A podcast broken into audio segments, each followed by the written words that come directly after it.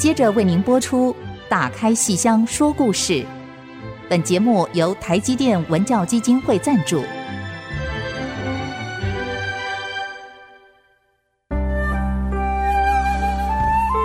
打开戏箱子，看见台上的精彩一刻。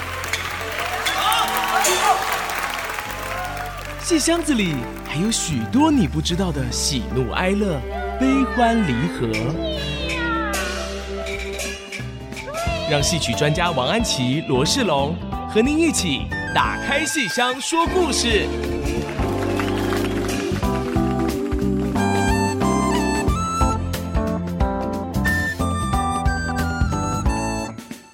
各位亲爱的听众朋友们，大家好，欢迎您再次收听 IC 之音 FM 九七点五，打开西厢说故事节目，我是罗世龙，我是王安琪。我们的节目在每个星期五的晚上八点首播，星期天下午一点重播。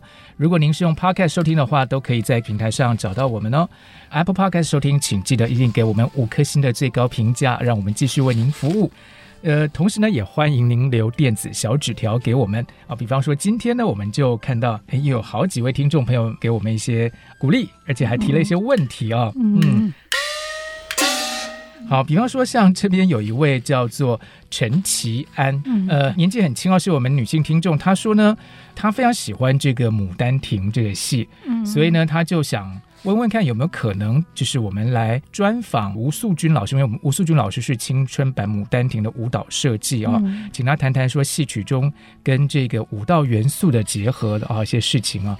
嗯，呃，这个建议其实蛮好的啊，也许我们再过一段时间会来呃跟吴老师做个联系，然后看看有没有机会安排他来我们节目里头。嗯。对，吴素君老师，我们每次看戏都会碰到他。我记得有一年哦，哦，看完那个大陆的湘剧，湖南的湘剧，哎呀，我们两个人呢哭得稀里哗啦的，然后一起从同一排这样走出来，一起擤鼻涕。我那次印象好深啊！就吴老师就是一个不仅是舞蹈的呃专家，真是专到不行了哈。那而且他也非常喜欢看戏曲，所以谢谢这位齐安哈，您的名字跟我的两个字。是完全一样而颠倒过来的哈，谢谢陈其安小姐哈。那提醒我们好，我们看看来安排时间来邀吴素君老师。嗯，然后还有一位阿亮，阿亮先生，他这个我知道是谁。对，因为看到内容，我大概知道是谁。嗯对，嗯，好像不止来过这一次，是不是、对，他还留过别的，就是留言，我、问一些细的一些问题。对，好像我记得。对，谢谢阿亮先生哈，他有说每一集他都会收听哦，然后他还蛮鼓励我们的，觉得我们兼具知性跟感性啊，感谢感谢哈。那么他另外有一个小疑惑，他说我们介绍了梅上成巡经。京剧的四大名旦，那阿亮先生也听过四大须生啊、余派啊、严派哈。想请问，为什么有人会说流派是京剧艺术的精华呢？流派对于京剧真的如此重要吗？啊，谢谢阿亮先生提出一个非常关键的一个问题。的确，好，这个京剧的精华，传统京剧的精华，真的就是在流派，流派艺术。戏曲有门道，听了更知道。传统的京剧啊，起自于清朝的这个京剧啊，它是起自于民间的，很多民间的无名氏啊，或者是落拓文人，或者是。演员本身他自己写剧本，所以剧本的文学性不太高。而剧本的文学性不可能像关汉卿，不可能像汤显祖。所以京剧民间的戏曲，它的剧本文学并不是那么普遍的那么高的时候，其实是到民国初年，梅兰芳才开始邀请文人来编京剧剧本。那么民间的剧本呢，完全靠什么受到观众欢迎啊？靠演员的表演，而且演员的表演你要卖座，好，你要吸引观众，一定要你自己有独特的风格，观众才会来看你。所以你的名字一贴出来，观众才会来买票。所以每个人的表演的风格跟你自己的个性一定是最重要的。所以所谓的流派是超越在角色之上的，也就是说。同样是一个老生，假设说哈，同样是老生，这些人全部是唱老生，可是余淑妍的老生唱腔，跟谭鑫培的老生唱腔，跟马连良的老生唱腔，包括做表哈，是有同样一出戏，同样的剧本，同样的唱词，他们却能够唱出完全不一样的风格，而一听就知道这是余淑妍的。然后这个是谭鑫培的，那个是马连良的，这就各自成为一个流派。所以谭派、余派、马派、严派啊，就是在他们四个人可能是同剧本、同唱词、同唱腔，却能够唱出不同的味道。好，所以他是在。老生之上所做的个性化的区分，也可以说是老生之下在做演员个性化的一个区别。所以传统的京剧就是要看这个东西。好，所以我不是进剧场去看这个剧本的。不是进去分析他的唱词写得好不好，分析他的叙事结构如何如何，我就是听他唱那几段，就是看他的做表，所以我完全是冲着这个演员去的，所以演员的个性化是非常非常重要的哈。那么当然这样的一个现象，到了后来，到了大概二十世纪中期以后，逐渐是以剧本，甚至更往后。导演的特色也越来越分明以后呢，那么你看，我们就很难产生新的流派了。所以流派的大量产生是在清朝末年、民国初年那段时期。好，那段时期正是京剧的鼎盛时期，所以流派是京剧艺术的精华。那阿亮先生，您问的问题非常的关键，谢谢您。是，哎，老师，我倒是好奇哦，所以像昆曲啊，或者说其他剧种就没有流派吗？呃，其他剧种有的有，可是昆曲很少，几乎很少，很少，很少。为什么？那个昆曲的唱腔哦，它有一个固定的，它的音乐规范非常非常严谨，好，所以很难说同一段唱词旋律。不同的人唱出不同的味道来，可是京剧不一样。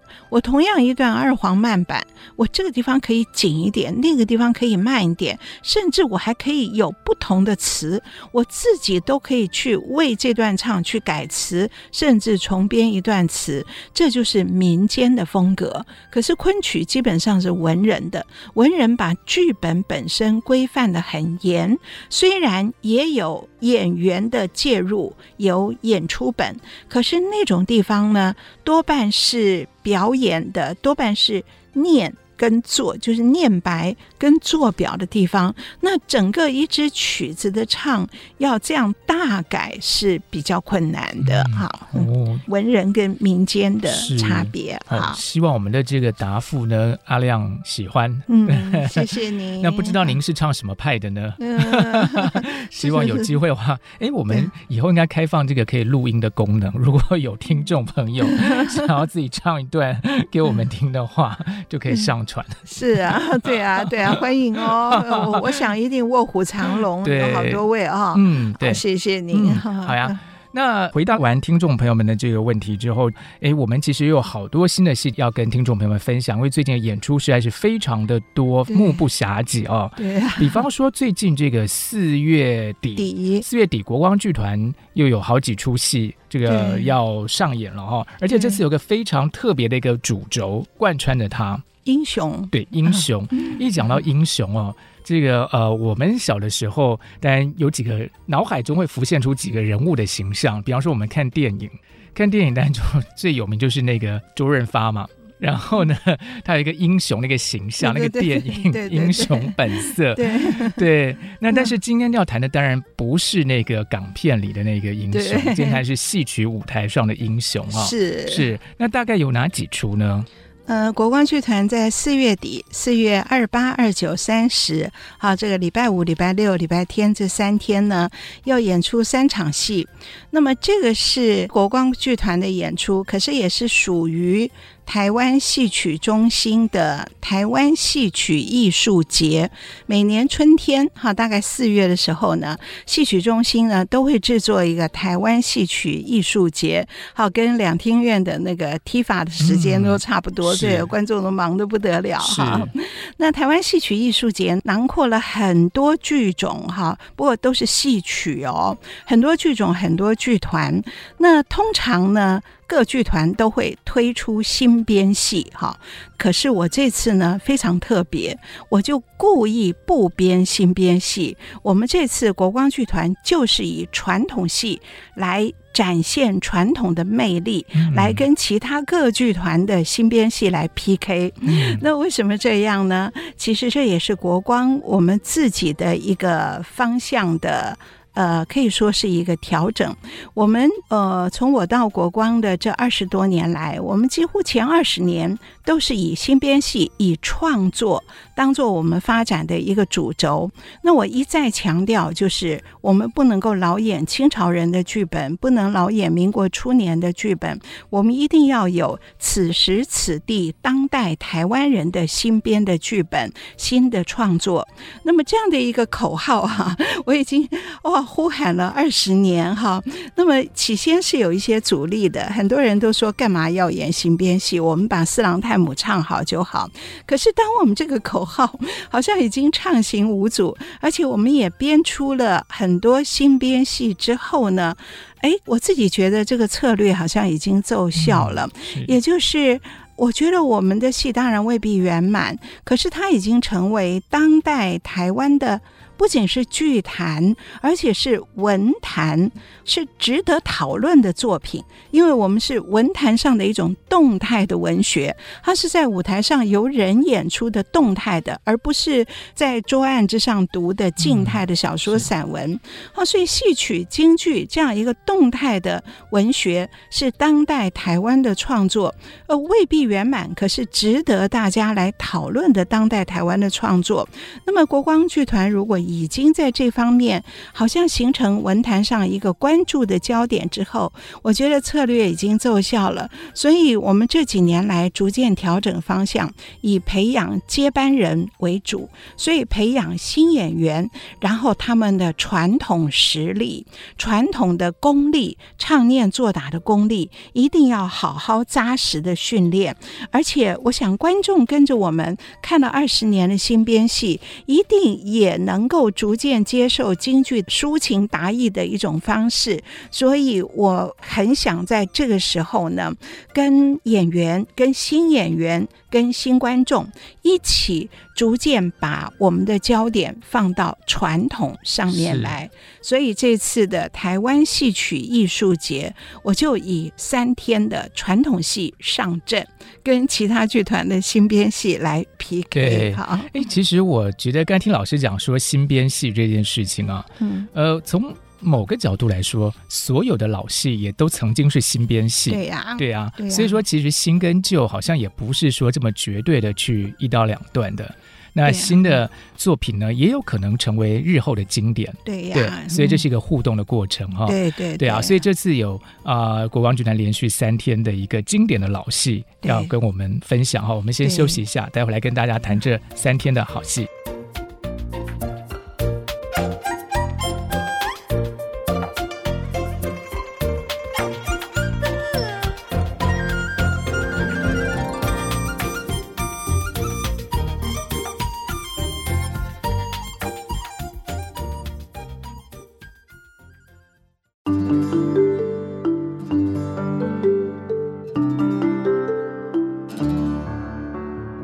现在收听的是《打开戏箱说故事》节目，今天要来跟大家比武论剑谈英雄啊！那、嗯、是因为呢，最近台湾戏曲中心。的艺术节，对对，那是以英雄为一个主轴。这个老师刚才讲到说，这个正确的名字叫做《英雄超时空》，超时空，是策展人张启峰老师定的主题，嗯、哇，很好玩，超时空哎，所以是有一些科幻的跟沉浸式的东西在里面吗？就都可以 给了这样的一个主题以后，任大家发挥，古今中外都可以这样子哦。对，但是国光剧团的话，就是在这个英雄超时空的戏曲艺术节的框架下，有一个特。特别的一个主题，叫做“谁是英雄”哦。我们是用问号。嗯，好，虽然我们演的都是老戏，可是我觉得除了唱念做打之外，还是希望引导观众朋友有一些思考。好，到底传统戏曲是不是中间善恶是非一刀二分？很多人都说传统戏曲。嗯，人物太刻板了，因为中间善恶是清清楚楚是二分的。嗯，可是其实也未必要看我们自己怎么样来思考。好，所以我用了“谁是英雄”来提问。那么怎么讲呢？譬如说。头一天，四月二十八号有三出戏，哈，一个晚上有三出戏。头一出叫《杀四门》，好，第二出是穆桂英的《捧印》，第三出是《雁荡山》。好，那么我以头一出《杀四门》为例，哈，这是李嘉德主演的一出戏，它是一出武戏。其实我们观众跑进去，只要看李嘉德的身手有多帅、有多溜就够了。对，他现在是这个 整个戏曲界的一个 icon，这样。然后听说很多人就是要买第一排的位置，就是要去看他的那个香汗淋漓。不是，呃，这怎么不知道怎么形容？就是挥汗如雨。挥汗，对对对。啊，所以他已经是真的是青年偶像了哈。所以光看这个就够了。可是我还是还是我们到底中文系出身的，总是有一点文学的那种期待。好，《杀四门》这个戏为什么叫《杀四门》？他是演的是。秦琼的儿子秦怀玉，好，秦琼我们都知道是那个唐代初年那个瓦岗寨的英雄哈。那秦琼那个时候呢已经病死了，那么他的儿子呢也是跟他父亲一样忠心报国。然后当时听说。这个李世民啊，在藩邦那边，在边关那边啊遭困啊，所以他就算是在服丧，哈在居丧期间，他也一身孝服啊，要跑到那个边境去救驾。可是，哎，你想想看，这个人家说，若要俏三分孝，哈，就是你穿了孝服啊。就是有三分俏 哈，对不对？嗯、所以没有，当然因为秦琼死了啦。哈、嗯，可是我在引导观众，就是穿校服也是很帅的。那么这个人不管怎么样都是帅，都是帅。这个小将秦家的小将秦怀玉啊，这个穿着校服冲到边境去要去救，可是那个城门和那个边境的那个城门呐、啊，是由尉迟恭来守着的。尉迟恭一看。有人叫城，说是来来营救我们的，营救皇上的，你应该立刻开城让他进来，对不对？让他进来跟番兵作战呢。结果他不开。这尉迟恭捣蛋，一个花脸，他说：“哦，圣驾现在不在我们南门，在东门。你要到东门去，我给你开东门啊。可是那个城下有很多番兵啊啊，所以这个秦怀玉要从南门到东门是要杀过去的。这先杀了一个门，然后他好不容易杀到了东门，那个尉迟恭又在楼上说：‘哎呀，圣驾又跑到西门去了。你现在到西门去，我再给你开门啊。’然后他就要再跑，然后从西门再跑到。北门，所以尉迟恭导弹，哎，他跑得蛮快的嘛，跑得哦，一路杀哦，一路杀，就是东西南北四个门，各个门有不同的番兵来打他，他要用不同的招式把人家打回去，所以就不是跑而已，是武戏武打全部在这种地方。好，你看这个戏，你会觉得这个尉迟恭。是不是一个奸臣？是不是一个坏人？他不是那个吗？门神吗？呃，后来的门神，对，就是他，对，就是他，后来的门神，对，可能就因为这件事，啊，所以就处罚我乱讲，我乱讲，对，他是唐朝辅佐李世民的大将，哎，可是他为什么做这件事？这个事情是动摇国本哎，你有可能是耽误了救驾，而让李世民可能受到伤害，对不对？可是他为什么这样做呢？你光看。看这出戏，你以为这个花脸尉迟恭是所谓的坏人，是反面的人物。可是我们要看这个戏前面的故事。前面一出戏，哎，国光以前也演过哈，就是三年前我把那出戏捞出来，请周慈爱来演，演的叫《曲帅印》。那个是什么故事呢？是秦琼老了，周慈爱老生演的秦琼，秦琼又老又病。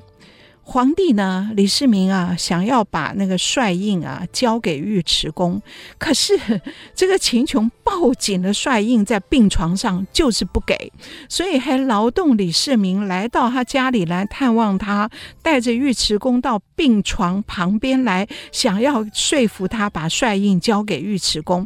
结果这秦琼在床上抱得紧紧的，就是不给，然后还叫他的儿子秦怀玉去把那个尉迟恭骗出去。暴打一顿啊！所以你看，这种老英雄其实蛮可悲的。对，就是那为什么连李世民都还要这样子呢？李世民敬重他们啊，哦、敬重秦琼啊。他是皇帝嘛？可是当时是我的皇位，江山是靠你。我还想说，他皇帝的话，他自己再去磕一个不就好了吗？就是要那个帅印，要再去磕一个新的帅印。所以你看，这种民间故事多可爱呀、啊！嗯、把那个人物性格写的如此的超越正派反。反派善恶，嗯、对，对不对？哦，那个秦琼绝对一路保驾上来，绝对是正面英雄。是，可是到老了，人到老的时候，老年啊，戒之在得。好，你就是不放手，嗯、一个帅印紧紧的扣在那个抱紧的在，而且叫儿子去打对方。他不是生病了吗？为什么体力这么好？啊、很好，英雄啊，英雄抱个帅印还是没问题的。所以，如果你连着上面一出看，你就知道为什么。尉迟恭心中怀恨。对不对？嗯、哦，原来哦，你这个样子于私于公，你都是有私心的。对，所以现在你的儿子要来，哎，我不借此机会报复我，我还有什么机会呢？所以我觉得传统老戏绝对不是说善恶二分的，嗯、其实它的剧情非常的有民间活力。我们不仅看《沙四门》，或是看那个之前演过的前面的故事《曲帅印》，都不只是要看他的武功。看他的表演而已，不只是看李嘉德又帅又酷哈，不仅看这个而已，而是我们如果静下心来品味这种没有文学性的民间剧本，其实他对人物性格的描绘是非常的活泼的，是有血有肉的。嗯，对啊，所以我就想，谁是英雄？我们要用这种问号来提醒观众。民间的京剧有它的非常可贵的一面，哈，我们不应该忽略。哈，他可能以前的确是一个叱咤风云的英雄，可是时候到了，那你是不是能够愿意把这个呃完美的这个落幕，然后对。对转身，然后真正为了国家好，把这个帅印交出去？对，嗯、下场一定要有漂亮，最漂亮的身段就是下场。而且，如果你是一个真正的英雄，其实你想的应该是国家，而不是你自己。对对，可是他到头来好像 最后一点放不下。对，对，可是大部分的人都是如此。哎，所以谁是英雄啊？我觉得人间很少有完美的英雄，对大家都是人。都有自己的儿子，对对，嗯、对啊，哦，所以如果说他那时候愿意放手的话，可能哦，嗯、就是另外一个境界了。对。对对，对。可是我们喜欢看的是跟我们一样的人，哦、所以民间的剧本就要多编这种跟我们一样的有私心的。有性格缺陷的人，对，不过那尉迟恭也是有点私心吧，也有，所以都是前面尉迟恭好像是 是一个很被迫的，对，到后面的时候好像有点有点无奈这样，可是到了这个杀四门的时候，其实有一点对。他的私心要来报仇了，他不管李世民，对啊，对，而且但我好奇是那所以到底皇帝在哪里？其实就在城中间，这些不太重要，这皇帝不出面了，在城中间，所以皇帝也不知道这件事情，对，不知道，对啊，只是我们这个戏。就从头到尾看那个武生打得一塌糊涂。对啊、呃，我也是听过一个观众在问，说这个剧情为什么这个样子？这个大将哎，尉迟恭为什么这样？哎，所以我当时心里一动。三年前我才把那个前一个故事曲帅印那个戏都没有人演了，我才把它捞出来，然后重新整理了以后给那个周慈爱演。我就是想通过这样完整的一种。人性的叙事脉络，让观众看到很多戏，它背后有很完整的一个故事在那边的。嗯，是好，所以呢，这个杀死门是第一天的谁是英雄？对，谁是英雄？大家可以看到李嘉德就是跑上跑下，跑东跑西的。哦，他他那个枪一杆枪神出鬼没。所以这个应该是一个很耗体力的戏吧？哦，非常好。他到最后那个裤子全湿了，所以每个人都看得到。但是他每一出都会。而他这天有双出。有两出戏哦，哦，下一出是第第三出雁荡山也有他，哦，所以他休息一下，马上又要再去演那个雁荡山。对，哇，雁荡山好像也是一个武打戏哦。我们休息一下，再来跟听众朋友们谈谈雁荡山。好。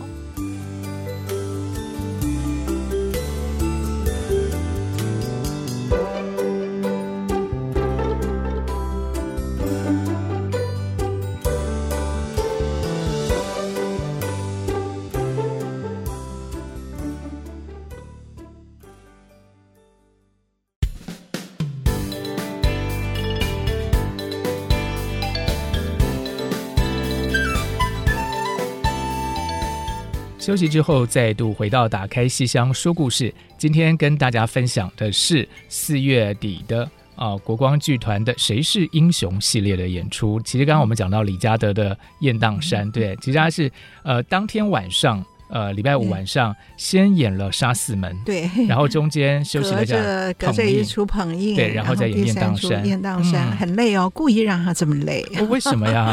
啊，挑战他的极限啊，挑战体力极限，然后也满足观众啊。因为前面的《杀四门》是一个短打的戏，不扎靠的；后面的雁荡山，那他要扎上靠。哇，所以那个形象跟打的那个架势就不一样。而且他又高，对不对？他又高又挺。非常漂亮哈，嗯、那雁荡山这个戏不长哦，总共也就半个钟头。可是这个戏啊，一直是我好想在呃国光推出，也好想在台湾看到。可是几十年来呀、台湾要演这个戏太难太难了。我印象中只有一次，是我还没有到国光之前。应该是共鸣老师在当那个艺术总监的时候，国光跟复兴剧团，那时候还叫复兴剧团联演。演过一次《雁荡山》，另外一次呢，就是李宝春老师的剧团，他演的不是《雁荡山》，他叫舞与舞，跳舞的舞跟武打的舞，他叫舞与舞，里面是把《雁荡山》的精华抽过去一些。可是那一次的演员也是连演，就李宝春老师那边的演员绝对不够演这个戏，所以国光的什么陈清河啦、谢冠生、李佳琦，他们许孝存，他们全部。通通都被借去，好像也借了复兴的人。也就是说，怎么讲呢？台湾总共就演过这么，宝春老师那次还是比较类雁荡山了，类似雁荡山。为什么不能常演？它不只是人多，而是每一个都要挡用。好，他其实这个戏一句台词都没有，没有人开口，哎，连念白都没有，嗯、也不唱，就是从头打到尾，哇整个京剧的武术大集合，而且水陆大战。好，先在路上翻山越岭，然后呢到水里面去打，然后白天打。晚上打，好，到水里面打，最后还要翻墙而过，所以所有的武戏的精华都集中在里面。就是两方人马，一方是李嘉德扎上靠的大将，另外一方面是黄义勇，一个花脸，啊，也是扎靠，两方的主帅各自带了。有的剧团演各带八个兵，或是各带十个兵。那个大陆的剧团人多可以演，台湾没有一个剧团能够，不是说凑不出这十六个或二十个这个两边的兵，而是这个兵啊，不是站在那里的龙套，他们每一个都要翻到。哦，有极高的那个技巧，你想最后要有十个人要翻墙而过，哦、所以这个这个不是哪一个剧团能演，嗯、所以这次也不是国光一个剧团能演，所以我们也向外界，我们甚至向豫剧河南戏，嗯、向豫剧团也借了两位。李安杰跟吴绍腾，然后像当代传奇也借了两位，好，李宣伦还有何炳瑞，然后像客家戏也借了三位，然后还有戏曲学院也借了一位，是必须要有这么多位加上国光本身的，才能够把这个戏，就是满台这个二十二个人，一定要每一个都是哦十项全能才行，那就是大饱眼福哎，真的大饱眼等于大连演，嗯哦，所以。我觉得也是一种很 很激励人心哦，大家全部在一起。那么这个戏，呃，我们说是武术大展，这个戏的辩证，谁是英雄的这个提问跟辩证比较简单，呃，也就是说。我们看起来叫做李嘉德这边是正派的兵，嗯、然后黄义勇花脸那边是反派的，最后正派的打败了反派。可是，哎，这个各为其主，有谁是正派，谁是反，嗯、是一场大战。哦，你说谁是站在正义的一方，对，不对？这个很难讲，所以就是各为其主，各显本领，每一位都是英雄。嗯，所以这一出我提出的是谁是英雄？答案是台上的每一个人都是英雄。这个英雄跟我们刚刚讲的杀四门是针对剧情和剧中人。秦怀玉、尉迟恭来说的，可是雁荡山的谁是英雄的答案是针对演员，对演员来讲是每一位都是英雄。嗯、所以谢幕的时候，我们会把每一位的名字通通都打在，以及他所属的剧团，不能够埋没他们，不能够把他们只当做武行下手。嗯、我觉得我们通常讲他们是武行。武行有一种班底的意思，好像贬义，其实不然。是，尤其武戏你要好看，就是要武行要强。对，所以这出《雁荡山》等于是把所有的武行搬上了站在中间的主角的位置。是，所以这个是我们放在《谁是英雄》底下，从剧中人转到演员。是，那我就比较相怨的会觉得说，那就 World Peace。对，就是世界和平，大家不要再打了。各为其主啊，那就没有武戏好看了。对对，就是 只能是舞台上看一看。哎，我们现在当然希望世界和平，可是台上的戏当然希望他打的越多越好。应该是说，就自古以来大家都希望世界和平，好像但是也从来很难很难啦，不容易啦，不容易。对，人都是有私心的。对，有私心。但是但是没关系，我们就先不管外面的风风雨雨，先来看舞台上的精彩就好了。对对，我也很有私心，我别的不管，往后不管，我只希望我这辈子不要有战争就好。你们的后来我就不管了。我们是千秋万世啊，都不要有战争。对，你看人就是有私心，我只管我自己。嗯、好，那么在沙四门跟雁荡山中间那一出捧印，捧起帅印，哈、嗯。是穆桂英挂帅，梅兰芳的《穆桂英挂帅》这出戏的最关键的这一场捧印，梅派的名戏，梅派的名剧，嗯、我们好像在节目里讲过两次，是不是？嗯，那讲的最仔细的一次，应该也就是前半年吧。对，那个魏老师，魏老师，魏海明老师，他在北艺演的这个。呃，梅派的专场三天，其中最后一天就是捧印。哇，对，那个捧印令人印象深刻啊，那个九锤半的那一个，对对。哎，话说我从那次之后，我没有去过北艺。然后前不久到北艺看《京戏启示录》，我发觉他的门口那变儿童乐园了。是，他有那个，我我正在跟一个朋友说，李嘉德要去新加坡演吕布试马，结果我眼前就是一个儿童乐园的那个，我们常常坐那个旋转木马。旋转木马。嗯哇！我的朋友就要说：“来，赶快来试马吧！” 哎，真的，我我从那个上次魏海明老师之后，我没有去。那老师，你去试了吗？我我当然没有。老太太是马很好笑。朋友不是叫您去试马吗？没有，就大家在那边大笑。哎，什么时候那边变成了好多那个儿那个儿童乐园的设施，而且弄得好漂亮哦。嗯。本来我记得是一片广场嘛，就从捷运站就看过去了。啊，我竟然这么久没有去那边呢！哇，那。那所以大家还是可以去那边看看，很有意思的哈。这小朋友可以先在那边大玩一场。反正就是北艺跟戏曲中心这两个地方都去，对对对，去都去看。对对对，好。啊，我刚刚说什么？我说我们在魏海敏老师的北艺的梅派专场那次，我把彭印介绍的还蛮仔细的哈，因为这是梅兰芳一生最后一出戏，而且我当时讲的是让人。很很心疼的，就是所谓梅派。我们刚刚不是有一个朋友问流派吗？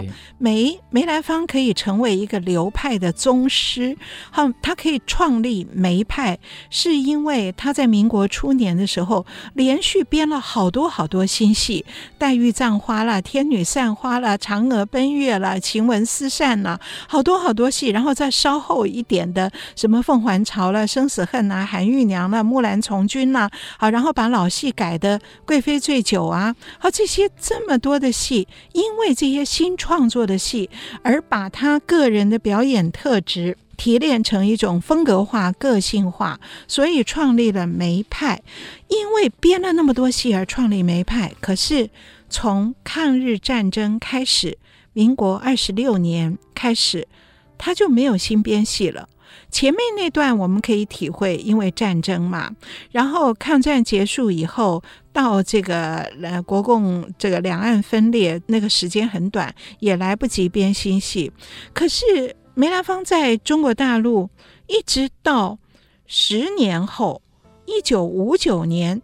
才有《穆桂英挂帅》这出新戏，所以中间他隔了二十多年呢，好可怕哦！嗯、一个在一开始一年可以编两三出新戏的人，中间竟然有将近二十五年、二十四年没有没有一出新编戏，到底为什么啊？我们上次就跟各位仔细讲过，所以今天我不再重复，嗯、也就是。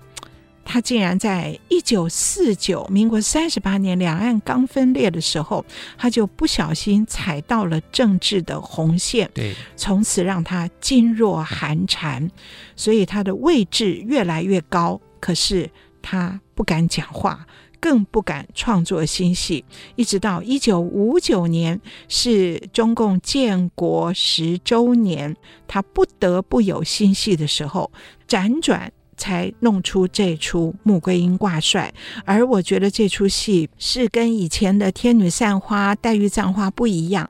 以前那些戏是那些文人，他邀请来的文人，针对他的年龄、身材、气质、表演特色而编出来的戏，为他量身打造的，没有梅兰芳的自我。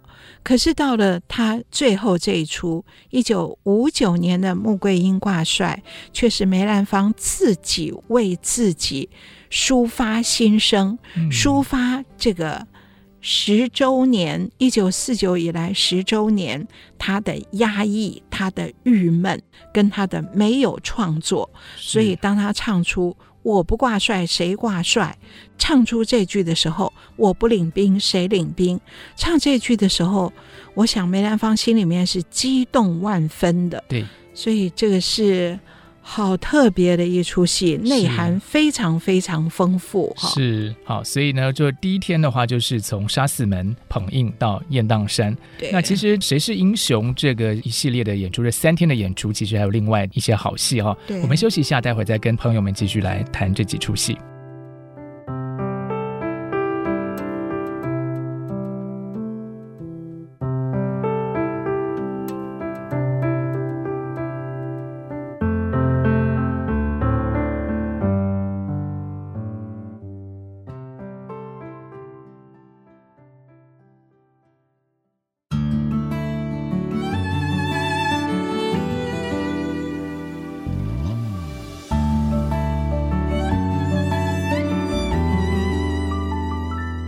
欢迎大家继续收听《打开戏箱说故事》节目。那么今天呢，我们跟大家一起谈到底谁是英雄啊？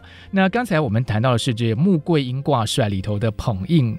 其实这个戏是梅派名戏，不过这次国光是这次不是魏海敏老师演的，不是哦，是黄诗雅哦，黄诗雅啊，年轻的黄诗雅演的哈。当然，我们是请到魏海敏老师来教他亲授哈。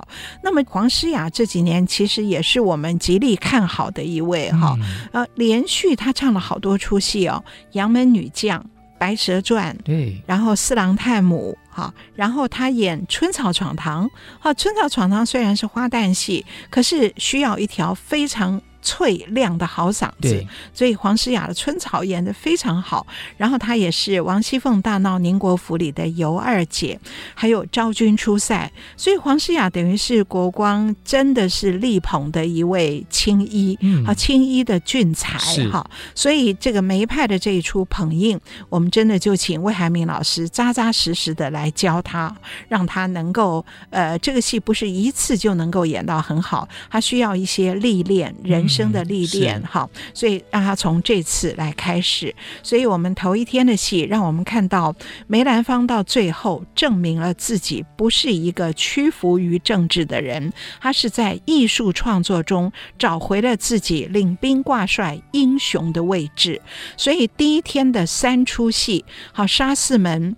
彭应跟雁荡山，李嘉德的双出，好跟中间的黄诗雅，我觉得我的这个谁是英雄的主题在这边是非常清晰的，非常希望观众朋友在看唱念作答之余，也从这样的一个剧本。它未必有文采，可是它的这种人性的设计上，好，我们来多关注它。像雁荡山根本就没有唱词，完全没有一句词，字幕好轻松啊！对啊，对啊。可是我们都可以做演员，好，这个谁是英雄可以问。剧中人也可以问演员哈，是。另外还有两出戏，还有两出呢。第二天哈，四月二十九号是百花公主，啊，百花公主是黄雨玲跟温宇航，他们都说这是宇字辈的宇 宇宙的。黄雨玲跟温宇航这个戏啊，好好看哦啊，三小时，百花公主就是三个钟头的戏，全本演完，全本演完。这个戏是一个美男计哈，温宇航演一个美。男哈，其实也是两国相争啦，各为其主啦。是，然后百花公主非常厉害，黄雨玲在这个戏里前半场，哈，她是动情了，因为被这个温宇航假扮做一个来救她战场上救她的人，然后要救她的时候为她包扎，所以有一块手帕来包扎她的伤口，嗯、然后她呢还手帕勾引的百花公主动情，那段有好多舞蹈。好，可是并不是穿的很简单的，而是也是穿上了，靠外面还罩水袖哈，然后还有领子，所以非常复杂的装扮，腰中还挂件，这么复杂的装扮，我们任何人站在那边就已经受不了了，他却要边唱边舞蹈，然后边动情，被那个帅哥挑逗的动情，嗯、最后把宝剑这个拔出来送给对方一股。好，这个剑都是两股哈在一起的，送你一股，我一股，哈，就表示我们成双成对，哈哈。结果最后他用这个剑把这个男的杀死了。结果你看他动情了以后。完全信赖这个男的，所以后来黄玉玲百花公主出兵打仗，留这个男的看守城池，哇，这多可怕！结果他就把城池交给了他自己的国家。所以出兵打仗的黄玉玲听到听到这个消息以后，勒马回头。所以他在城下有那个三次受惊，第一次是听说、嗯、啊城怎么被陷了，第二次听说。我的父亲竟然被杀了，所以一次比一次惊恐。而这时候他还担心，那那个温宇航怎么样了？这么危急状况下他怎么样了？然后探子第三报，原来一切都是温宇航设计的，那就。对他来讲是更大的打击，所以你想黄雨玲扎着，这时候换硬靠了，背后四面靠齐也是带领子、带马童，嗯、然后在城下三次的惊吓，哦，那个身段啊，那个坐表啊，这个戏剧高潮，然后最后当然他是要把那个温宇航杀死的。是，其实最近在排戏的时候，黄雨玲跟那个主排戴军芳一直在想，那个温宇航。虽然是来执行间谍任务的，可是他后来有没有动情？他们两个想的好多哦。嗯、我是跟他们讲，因为这剧本我改的，我讲我改的很很很很。很干净，也就是说，你不要动情了，你 不要啰嗦了，对啊。那个有的时候，你执行间谍任务的时候，不见得每个人都会动情。对啊。我记得我当初给温宇航写了一段唱，就是中间有一句词，我现在都有点忘了。那句词就是说，我眼看着他离开城池，把城池交给我，然后他发兵出去，那我心里面想着，我为了这桩事。冷落了我的妻子，抛弃了我的妻子好几个月了。嗯、今天我终于可以要回去了，所以我是让他设定成是一个恋家顾家的好男人。所以我就跟那个雨林跟戴君芳说：“你们两个女人不要想太多哈，不能因为他是美男 你就觉得他会动情，对不对？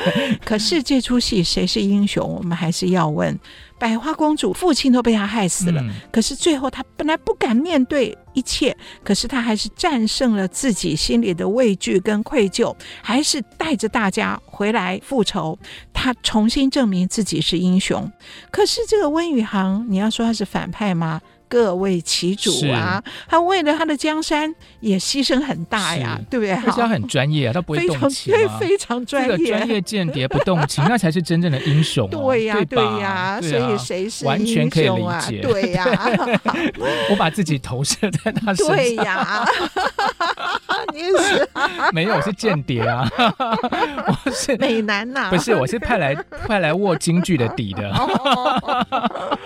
好，我们还有两分钟，我们介绍一下最后一天赵氏孤儿，唐文华老师主演，还有刘海燕，刘海燕四月三十号退休，哦、正好是最后那一天，哦、一定要来看，对，一定要来看、嗯、哦。这个戏啊，赵氏孤儿啊，其实这几年有很多的翻案，是陈凯歌吗？还是哪一位？不是张艺谋吧？哦、电影、啊，还有各式各样的小剧场啊，葛优啊，我还记得，呃，那个吴明伦哈，嗯、那个他现在的软剧团，吴明伦编过一个真假孤儿，嗯、他就说程英把自己的孩子献给图案谷杀掉。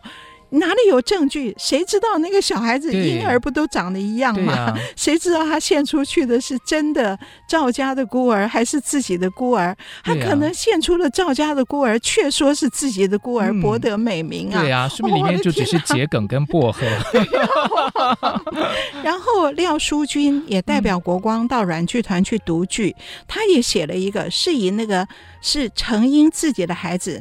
真孤儿被杀了以后的灵魂，嗯，以灵魂的口吻主导全剧，然后他看着图案谷，然后也看着他的父亲，然后也问着他的母亲：“你怎么可以就这样抛下我？”嗯、所以灵魂的视角也非常的精彩。所以说，赵氏孤儿其实到底谁是英雄，在后面有很多很多的辩证。是，可是我们这次演的京剧的唐文华、刘海燕主演的赵氏孤儿是最原始的那个基础，最所谓正点，好是那个正点，有了这一出完全以程婴为英雄，一个悲剧英雄的这出戏之后，在这个基础之上，才可能有后面那么多的新的颠覆版的解释。是，所以这天欢迎各位一定要看，票都剩一两张而已了。对，今天《赵氏孤儿》真的是个好戏，对，真的好看，对。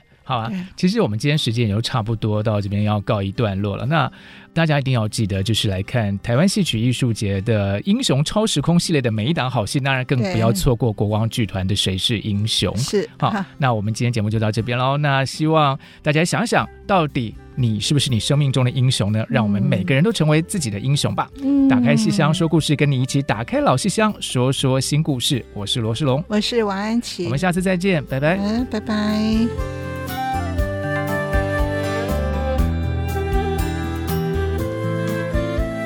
本节目由台积电文教基金会赞助播出。台积电文教基金会深耕文化经典，引动艺术风潮，与您共筑美善社会。